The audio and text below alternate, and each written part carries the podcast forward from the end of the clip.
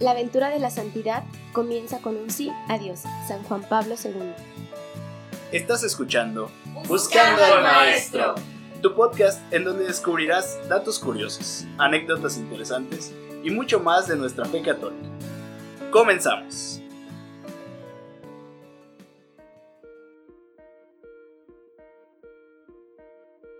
Sean bienvenidos nuevamente a este su podcast de confianza, Buscando al Maestro. Esta semana estamos muy contentos de que nos puedan volver a acompañar y traemos un santo que es muy conocido, muy importante y al cual en general recurren cuando están solteras. Me imagino que ya tienen que tener una idea de cuál estamos hablando. Y en Oh, esta sí. hermosísima ocasión estamos aquí con mi compañero Jesus. Jesus, ¿cómo te va? Muy bien. Muy feliz de estar aquí. Este. Pues. Ahora sí que vamos a platicar sobre San Valentín. Entonces estoy muy contento. Ay, no es cierto. ¿Qué pasó? Sí. ¿Qué pasó, joven? Perdón. Es que como dijiste de los. Ah, no, pero ese era otro. Este. Entonces, ¿nos puedes decir, Mai, de qué santo vamos a hablar? Pues el día de hoy vamos a hablar el santo, eh, uno de los más famosos, de San Antonio de Padua. Creo Oh. que sí lo nombré bien. Es Sí. doctor de la iglesia y patrono de los pobres. Fíjate bien de los pobres. Nunca especifica de las personas solteras o, o el que te busca marido o esposa. No, no, no, no, no. Es una cuestión muy interesante todo esto que vamos a ir desenmarañando poco a poquito en el transcurso de este podcast. Ya sé. Entonces, ¿por qué lo ponen de cabeza? son una de las múltiples este, cuestiones que la gente ha optado por hacer, que está mal, fíjate. O sea, está mal y pues vamos a ir como que desenmarañando poco a poquito este aspecto. Antonio de Padua nació en Lisboa en el año de 1195. Es un santo franciscano de origen portugués. Fue sacerdote y doctor de la iglesia. Pero su nombre de nacimiento, como pasa con muchos de los... con varios santos, sobre todo los que son pues de alguna orden religiosa, como es este el caso, este, el nombre de nacimiento no era Antonio, sino Fernando. Él era hijo primogénito de Martín de Alfonso, un caballero portugués descendiente de nobles franceses, y de María Taveira. Vamos a llamarlo ahorita Fernando. Fernando estudió en la escuela catedralicia, donde un tío suyo era maestro. Más tarde, en 1210, ingresó al monasterio de los canónigos regulares de San Agustín, en San Vicente de Fora, cerca de Lisboa.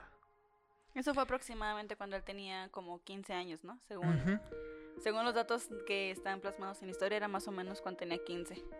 Sí, Estaba súper joven. sí, estaba súper joven. Este, pues era de, de una familia, pues, más o menos acomodada. Y cuando él este, ingresa a, a esta orden, su familia pues no acepta ahora sí que esa decisión y tratan de, de pues hacerlo que abandone este camino. Entonces, pues para evitar estas presiones por parte de su familia, él renuncia a la herencia familiar y se traslada en 1212 al monasterio de Santa Cruz de Coimbra.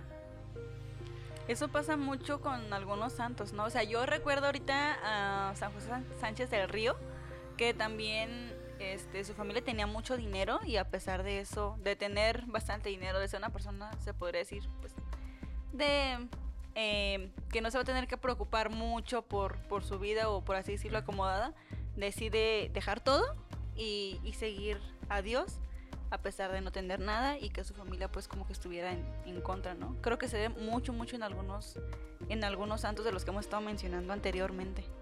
Sí, pues ahora sí que siguiendo el. Ahora sí que el, los consejos de, de Jesús, que pues recordemos que en el Evangelio hay pues bastantes ocasiones en que lo siguen y, Y él les dice, pues deja lo que tienes. Entonces, pues ante esto que tal vez era una atadura para, para él seguir ese camino, pues él por eso renuncia. Entonces, ahora va a, ingresar con los franciscanos más tarde. Este a este a esta orden. más o menos en 1219, fecha en que probablemente era ya sacerdote. Fernando conoció a la pequeña comunidad franciscana de Coimbra, establecida poco antes en el eremitorio de Olivais y se sintió muy atraído por su modo de vida fraterno y evangélico en la pobreza que era característico de, de esta orden de los franciscanos. Poco después llegaron a su monasterio restos de los primeros mártires franciscanos muertos en Marrakech. Decidió él ingresar en la nueva orden que a causa de su creciente de su reciente creación aún estaba poco extendida y carecía del prestigio que alcanzaría más adelante. En el verano de 1220 es entonces que Fernando cambia su nombre por el de Antonio cuando hace sus votos y toma el nombre de Antonio en honor a San Antonio Abad que era a quien estaba dedicado el eremitorio de Olivais. Y pues este era un símbolo que iba a cambiar su vida, que iba a transformarla. Cabe mencionar, ¿no? Que cuando llegan estas reliquias que acabas de mencionar, eh, él al ver que fue o el, eh, que llegaron a su fin estas personas o estos frailes por un por medio de un martirio, él toma como que esa, no sé cómo llamarla, como que le nace como esa espinita de querer morir por, por Cristo, ¿no? Querer morir por, por Dios, por su fe. Y, o sea, imagínate cuán grande es el amor que yo a sentir porque es muy difícil pensar en que vas a morir por, por alguien o, por algo, o sea, por una causa, por tu religión, por tu fe. Porque, pues, seamos sinceros, o sea, en lo, menos que pensamos los humanos es de ya me quiero morir, o sea, o en general, por así decirlo, ¿no? Entonces, una persona que está tan cercana a Dios, pues uno pensaría que su principal manera de pensar sería como voy a llevar la palabra de Dios, voy a, voy a dar mi vida en servicio a Él, pero como que de repente al escuchar que quieren morir por Él, como que te quedas, órale, o sea, ¿qué, qué están viendo ellos que nosotros no, no estamos viendo, no estamos comprendiendo, ¿no? Y de hecho, Él estuvo mucho tiempo eh, tratando de que lo aceptaran en en, por así decirlo, en esa orden que iba hacia, creo que era Marruecos, no, no, no sé si estoy equivocada, Jesús. Sí.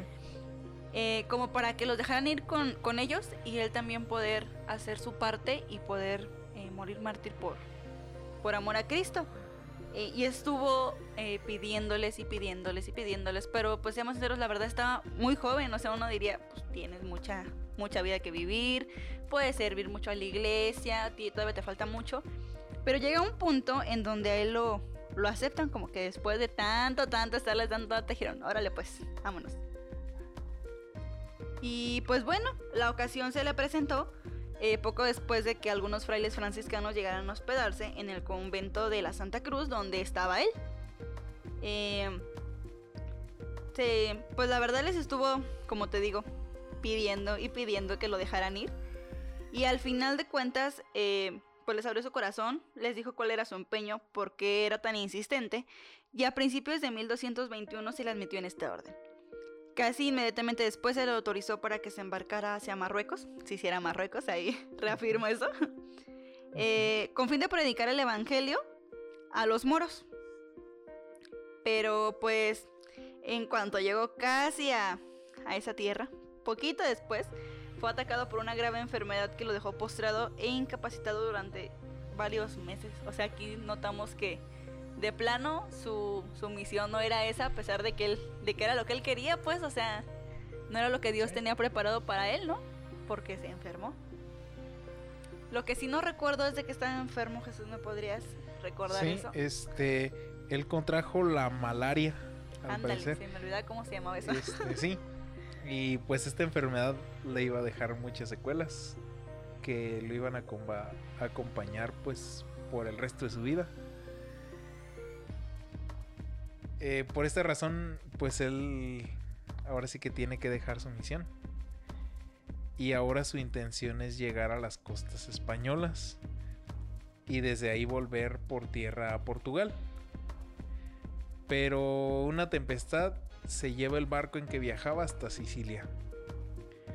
Por ahí permanece algún tiempo en, en Milazo, una isla, este, donde había una comunidad franciscana. Y pues ahí se queda para completar, para terminar de recuperarse. Y en junio de 1221 asiste al capítulo de su orden en Asís, en la ciudad de Asís. Este. Ahí pues son convocados 3.000 franciscanos. Es una reunión muy grande. Y pues ahí él tiene la dicha y pues de conocer a San Francisco de Asís, el fundador de, de su orden. Que pues ahora sí que es un, un gran encuentro. Recordemos que, O sea, ¿sí lo conoció? estaba, sí, o sea, Fíjate, yo no, yo no sabía eso, que sí lo había conocido. O sea, yo, ten- yo sí sabía que había ido hacia Asís, pero nunca en, la- en las investigaciones que hice no me había parecido que lo había conocido.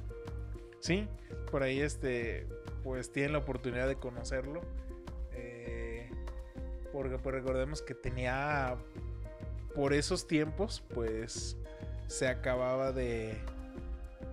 Bueno, no tenía tanto que se había formado pues la orden de San Francisco. Mm, un poco más en forma. ¿Sí? Él estaba todavía con vida. Y él decía, este, perdón, Antonio, después de esto, decide no regresar a Coimbra para más bien ponerse al servicio de un fraile llamado Gracián, que era provincial de la Romaña. Este Fray Gracián lo envía durante un año al eremitorio de Montepaolo para que se fortalezca antes de encomendarle alguna misión de apostolado.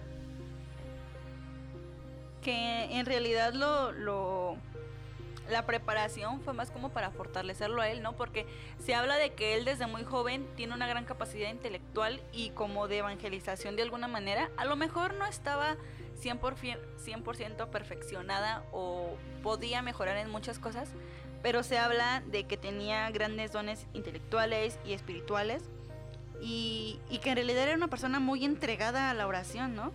Porque recuerdo haber leído que decía que cuando no estaba haciendo oración en la capilla, o no estaba reflexionando, o no estaba aumentando su espiritualidad, estaba haciendo la limpieza, lavando los platos, lavando los, los cacharros, o ayudando a recoger después del almuerzo. O sea, siempre era como prestando una actitud de servicio o, o estudiando para poder llevar eh, la palabra de Dios a los demás, ¿no?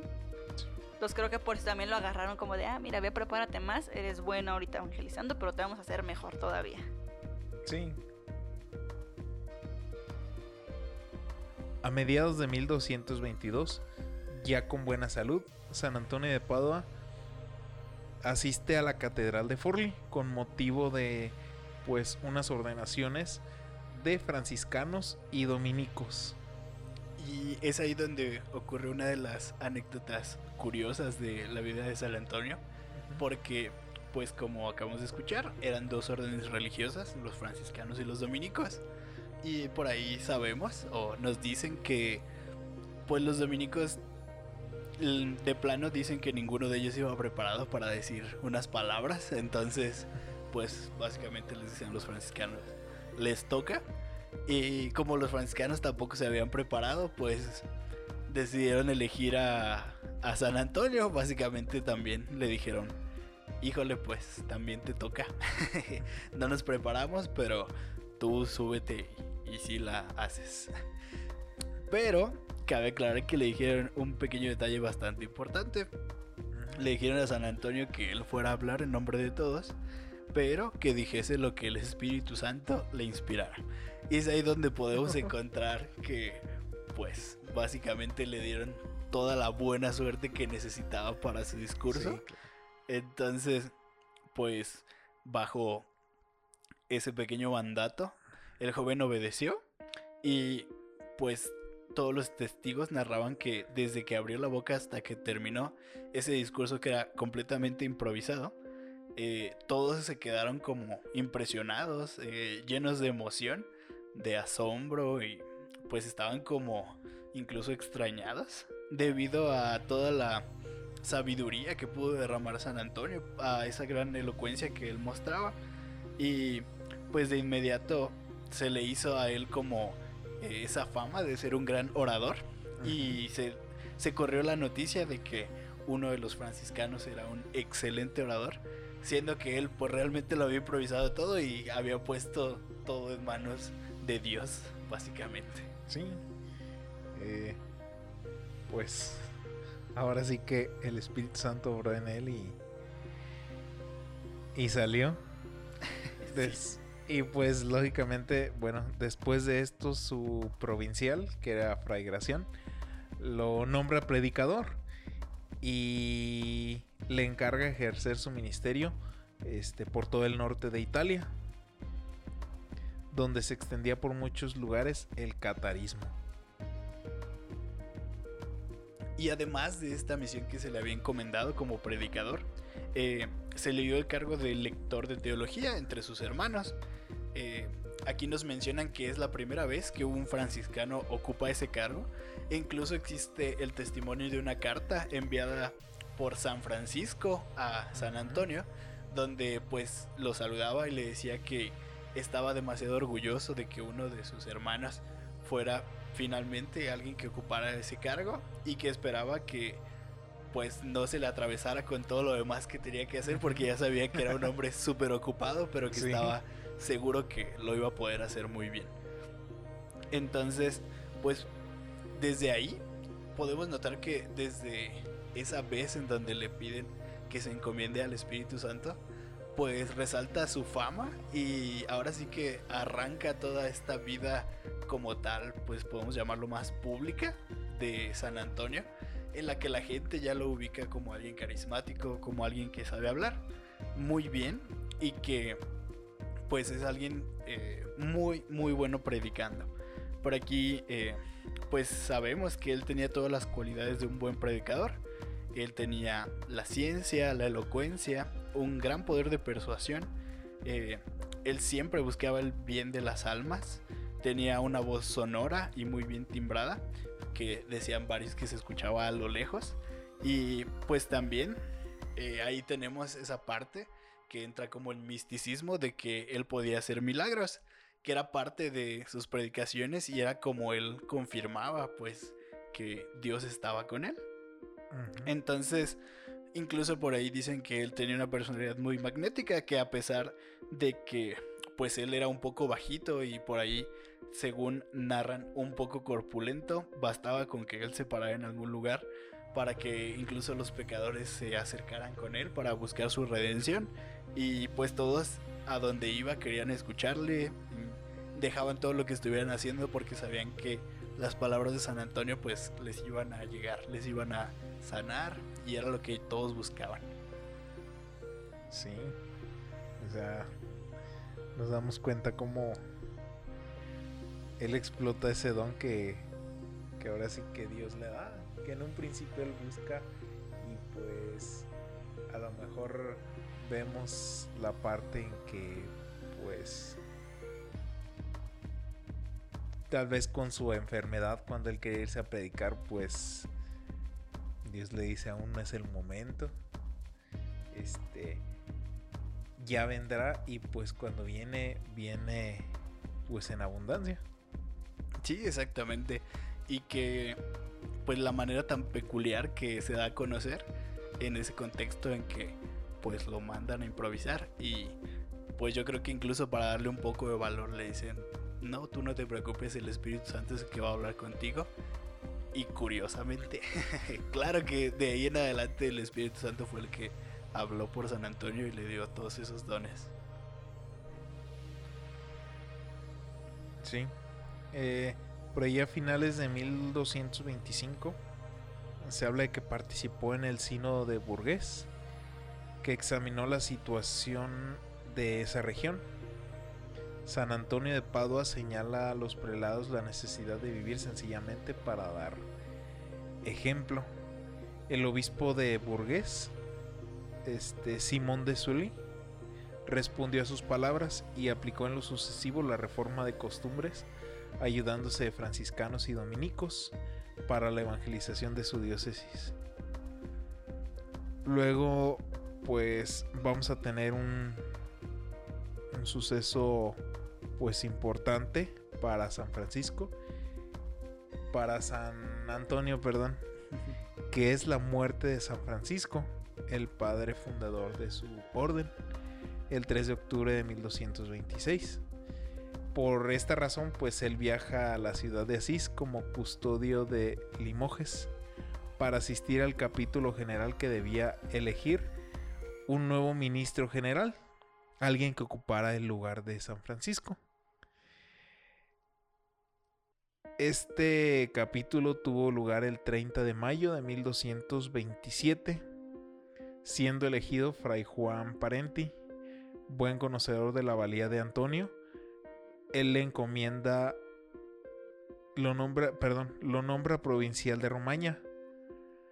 Muy querido por sus frailes, San Antonio de Padua recorrió los lugares de su provincia donde había conventos franciscanos. Este también por entonces debió estar estancias pues bastante largas en Padua, donde fundó una escuela de franciscanos y comenzó a escribir una serie de sermones y este sería pues su lugar pues su último su, su, último lugar en el que él estuvo en el que él trabajaría fruto de su labor fue el aumento de las misiones de predicación y la fundación de numerosos conventos en el capítulo general de 1230 reunido con ocasión del traslado de los restos de San Francisco a su basílica en Asís. Pide a Parenti, que era el que era el nuevo ministro general, que le retire el cargo a causa de su mala salud. El general acepta su renuncia a cambio de formar parte de una comisión que debía presentar al Papa Gregorio IX varias cuestiones sobre la regla franciscana que pues el Papa debía estudiar y aprobar. Ante él y la curia romana predicó por entonces pues San Antonio. Y ahora sí que lo escuchan con mucho entusiasmo. Y el Papa lo llama Arca del Testamento. Este, también es posible que él colaborara en la redacción de la bula Quo Elogati, respuesta que es una respuesta a los problemas planteados por la orden al, al Papa. Después, este San Antonio se marcha al que sería su último destino, como dijimos, Padua, en la que se entregó con tal ardor que en lo sucesivo a su nombre quedaría asociado el de la ciudad. Efectivamente, pues por ahí vemos que a pesar de que cuando todavía estaba San Francisco en vida, él ya le dice que sabía que era un hombre ocupado, pero que sabía que podía con todos esos cargos. Vemos que cuando San Francisco parte, realmente solo vienen más cargos y más cosas que hacer para San Antonio. Al grado de que pues en algún momento él tiene que eh, pues solicitarle al Papa pues un pequeño descanso, ¿verdad? Un, un relax. Porque ya tenía muchas, muchas cosas que hacer. Ya se había dedicado a, a pues estar de gira prácticamente. Y entonces pues él continúa con su serie de predicaciones y como ya habíamos escuchado, él armaba eh, sermones para, que la, para compartirlos con la gente, con todos aquellos que quisieran escucharlo. Y precisamente después de predicar esta serie de sermones en la primavera de 1231, la salud de San Antonio comenzó a resentir. Y pues él decidió retirarse a descansar porque pues comenzó a notar esa baja en su salud. Él se fue junto con otros dos frailes a los bosques de Campo San Piero. Mm, cuando él llegó a su lugar de descanso, se dio cuenta de que pues prácticamente sus días estaban contados y le solicitó a los que estaban allí apoyándolo que lo llevasen a Padua, ya que él quería volver a esa ciudad que pues a la postre sería eh, la ciudad en la que es reconocido, en Padua. Mm, tenemos el dato de que no llegó más que eh, a las fronteras de Padua, eh, porque pues en el camino falleció el 13 de junio de 1231 en la habitación particular del capellán de las Clarisas Pobres de Arcella, recibió los últimos sacramentos y pasó a recibir su recompensa en la vida eterna. Al morir, tenía tan solo 35 años de edad. Durante sus funerales se produjeron extraordinarias demostraciones de la honda veneración que se tenían. Los paduanos han considerado siempre que sus reliquias son su tesoro más preciado. Y pues por ahí tenemos este suceso. Como sabemos cuando él era predicador o cuando se dedicaba completamente a estar predicando, pues están las anécdotas de que no había auditorio, no había eh, iglesia que pudiera eh, concentrar tanta gente. Y pues como podemos escuchar, cuando él fallece se puede ver que no hay un lugar que pueda con toda la veneración hacia San Antonio. Y pues qué sorprendente darse cuenta de lo que este hombre hace en pues 35 años, o sea, ni siquiera en la que muchos llamaríamos la plenitud de su vida, este, pues se logra hacer tantas cosas, o sea, es predicador, eh, lo que él quería, incluso pues llega a predicar ante el Papa. Exactamente. Aporta pues muchos conocimientos, es un teólogo. Después por ahí se le reconoce como autor de la iglesia precisamente por estas razones.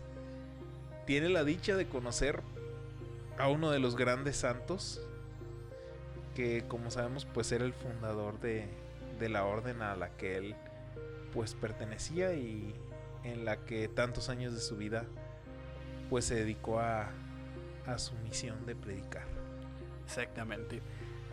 Y pues ahí también resalta un aspecto bien interesante, que es en ese tiempo, aunque pues apenas comenzaban las labores de, la iglesia como tal para predicar en esas zonas, imagina lo fuerte que era eh, pues como tal la orden franciscana, siendo que no solamente estaba San Francisco todavía a la cabeza, quien era pues realmente esa fuente que iluminaba a todos eh, los que estaban en la orden, sino que de ahí emanaron otros santos tales pues San Antonio que hoy escuchamos, que también era alguien muy, muy bueno, alguien muy poderoso, hablando en el sentido de, eh, de que era muy buen predicador, de que realmente eh, ellos tenían mucho que compartir con el mundo, esos dones, y pues que realmente, imagínate cómo, en qué nivel estaban los franciscanos en ese momento que tenían a dos santos activos al mismo tiempo.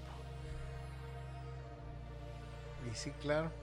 Bueno, este. Incluso tres en algún momento por ahí se va a hablar de, de Santa Clara de Asís. Bueno, en otro episodio, este, tal vez lo hablaremos. Ah, pero, claro, espérenlo. Pues aún más grande, o sea, imagínate de, de esta orden, pues emanar tantos santos. Ahora Sí. sí que de los pues reconocidos y más grandes no porque... Ahora sí, no por vanagloria, sino porque pues se entregaban a lo que hacían. Sí, exactamente. Que realmente le daban esa importancia, ese valor y seguían pues en ese momento las enseñanzas de San Francisco y que pues podemos ver hasta qué grado los llevó, al grado de que entre sus filas hubo más santos, no solo San Francisco, que pues ayudaron a hacer esa obra una de las más grandes. Bueno, les vamos a contar tres eh, milagros que le son adjudicados a San Antonio de Padua. El primero es sobre Tomasito, un bebé de 20 meses. Eh, la madre lo deja en casa solo jugando y lo encuentra poco después, sin vida, ahogado en un barreño de agua. Desesperada, invoca la ayuda del santo y en su oración hace un voto.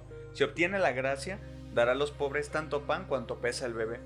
El hijo milagrosamente recobra la vida y nace así la tradición del Pondus Fueri, una oración con la cual los padres, a cambio de protección para los propios hijos, prometían a San Antonio tanto pan cuanto era el peso de los niños. Tal vez no todos saben que en este milagro tiene su origen la obra del pan de los pobres y después la Caritas Antoniana, las organizaciones antonianas que se ocupan de llevar comida y artículos de primera necesidad y asistencia a los pobres de todo el mundo.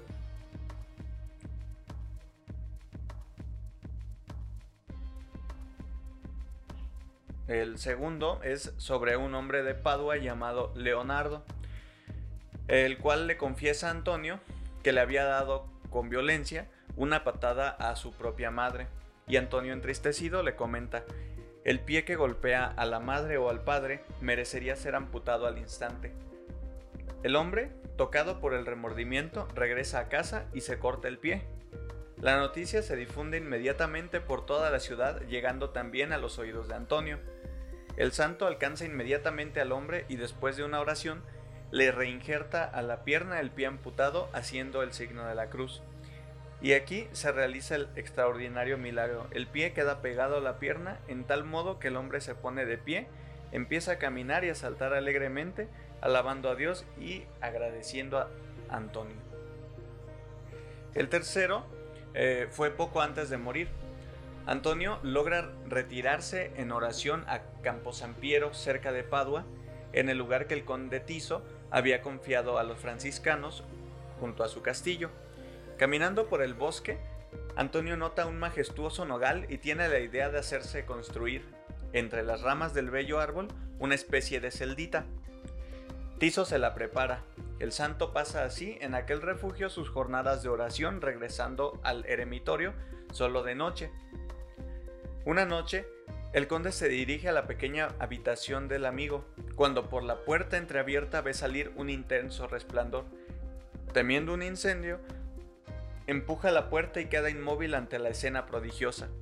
Antonio estrecha entre sus brazos al niño Jesús.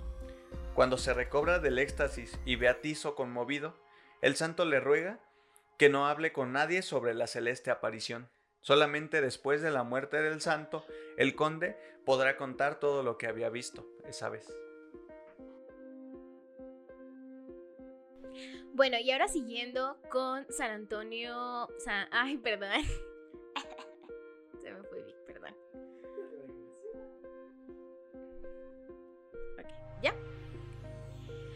Y bueno, ahora vamos a hablar sobre una de las curiosidades más significativas de San Antonio de Padua y es esa tradición en el que las personas lo ponen de cabeza para obtener a cambio el milagro de encontrar una pareja.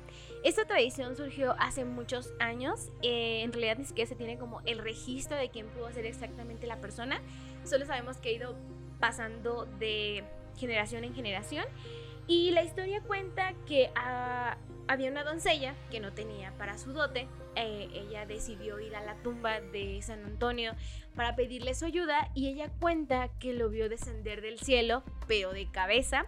Y de esa forma él le indicó dónde eh, ella podía desenterrar eh, el dote para su boda. Ella al final logró obtener su dote y por lo tanto la la tradición se fue haciendo famosa. Aquí vemos algo muy importante y que ya hemos hablado en todos los episodios que hemos hablado sobre la vida de los santos y es que debemos de entender, bueno, uno, que los santos pues no son como un correo en el que únicamente se dedican a llevar peticiones eh, al cielo, que también de ellos no viene el milagro, ellos únicamente son intercesores y modelos de vida para nosotros y que es muy importante que ponerlo de cabeza, quitarle su niño, eh, llevarle 13 monedas, llevarle 13 velas, eh, ponerte de cabeza tú incluso para rezar la novena de él, no es lo que te va a, conceder el encontrar a una buena pareja en tu vida.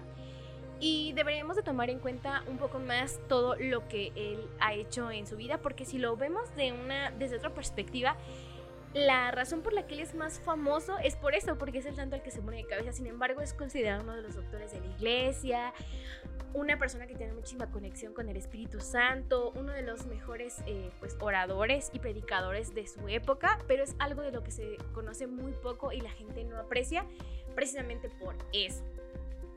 Y pues ya, nada más como consejo, amigas y amigos, ponerlo de cabeza, llevarle 13 velas, 13 medallas quitarle a su niño no les va a conceder un buen marido o una buena esposa o un buen novio o un buen esposo.